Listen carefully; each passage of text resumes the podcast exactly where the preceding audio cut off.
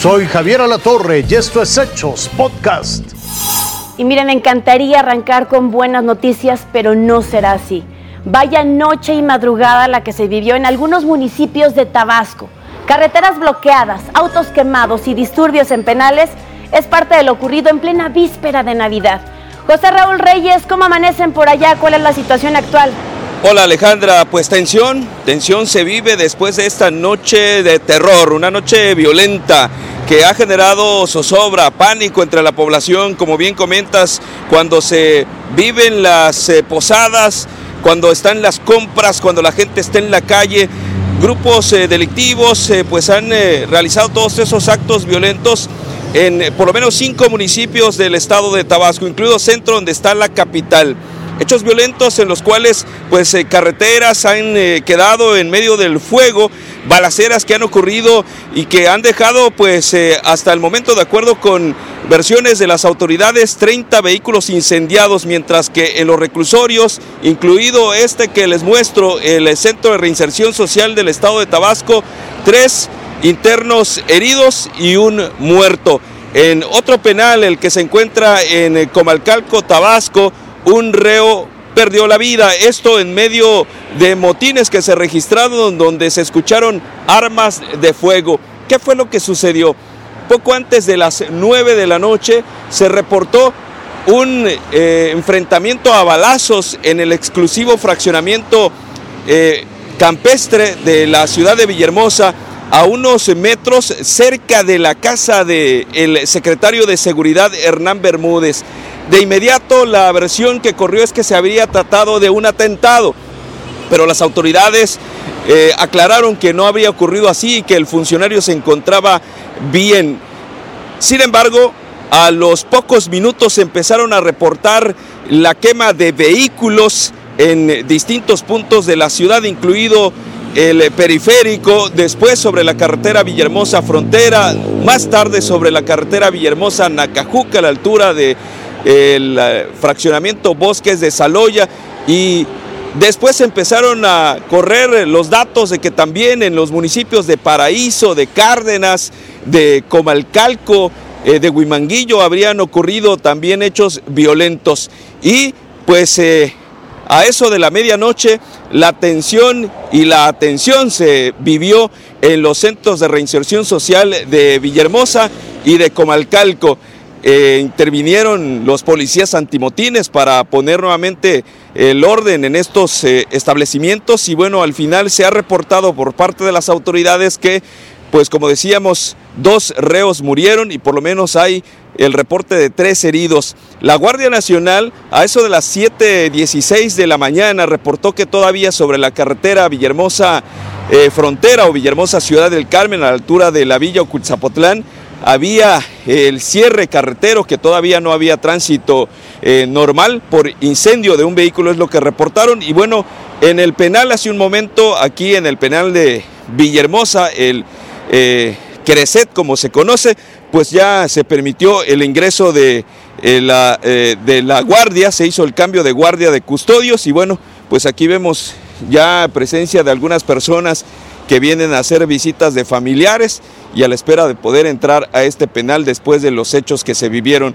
anoche, pues violentos que generaron, como decíamos, zozobra y mucho, mucha preocupación entre la población. Hasta estos momentos no hay reporte oficial eh, por parte de las autoridades de lo que ha ocurrido. Lo que eh, acabamos de reportar es lo que hemos logrado recabar en información por parte de la Secretaría de Seguridad. José Raúl, dos preguntas que me gustaría hacerte. La primera, saber si hay alguna recomendación por parte de las autoridades a la población, puesto que como ya lo decías, son días de mucha movilidad, si hay alguna recomendación a la ciudadanía y también saber si hay transporte público. Se decía que en algunos municipios todavía no estaba el transporte público funcionando y pues bueno, creo que hay también muchas dudas por parte de la población al respecto. Pues es lo que ha faltado, Alejandra. Información por parte de la autoridad, recomendaciones a la población. Es lo que se esperaba anoche, que por lo menos se dijera qué medidas de prevención se tenían que tomar. Hay gente que desde luego que tomaron medidas preventivas, se quedó en los lugares donde estaba o no salió. Pero bueno, pues en cuanto al eh, transporte público, también lo que se sabe es que empezó muy lento hoy durante la mañana. Normalmente estos servicios comienzan a las 5 o, incluso antes. Y bueno, se reportó que algunas eh, rutas no estaban funcionando desde temprano, pero de a poco ya ha ido eh, normalizándose la situación. La Secretaría de Seguridad dijo que todo está normal, aunque hay el reporte, decíamos, de la Guardia Nacional que hay un tramo carretero todavía cerrado a la circulación. Bien, José Raúl Reyes, gracias por el reporte. Estaremos muy atentos de cómo se desarrolla esta situación. Que tengas un excelente día. Mire, pero este no fue el único incidente ocurrido durante la noche.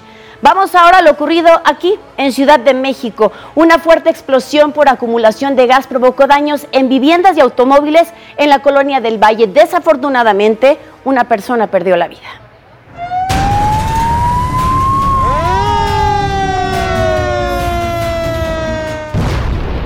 Son imágenes exclusivas de Fuerza Informativa Seca tras una fuerte explosión registrada en la colonia del Valle. Servicios de emergencia buscan entre los escombros a personas atrapadas.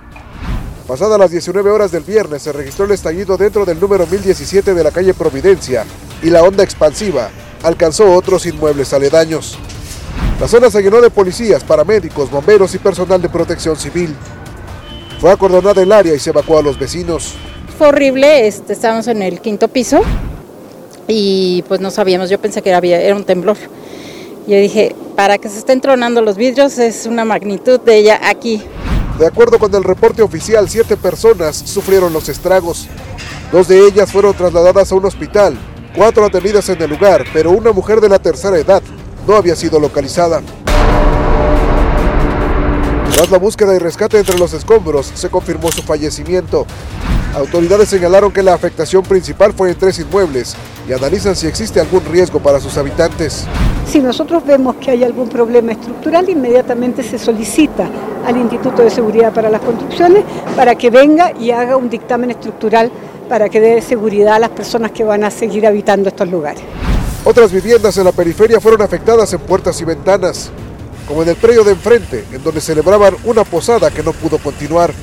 Eh, vidrios, el zaguán se movió, de hecho no se puede cerrar ni la puerta y otra puerta, no sé si la alcanzan a ver, la del garage, eh, igual se, se recorrió, entonces pues no se puede cerrar.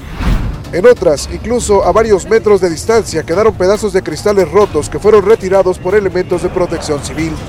Personal de servicios urbanos barrió manualmente los restos. Los vecinos pudieron volver a sus inmuebles y la zona de la explosión quedó bajo resguardo policial. Presuntamente el siniestro fue ocasionado por una fuga de gas.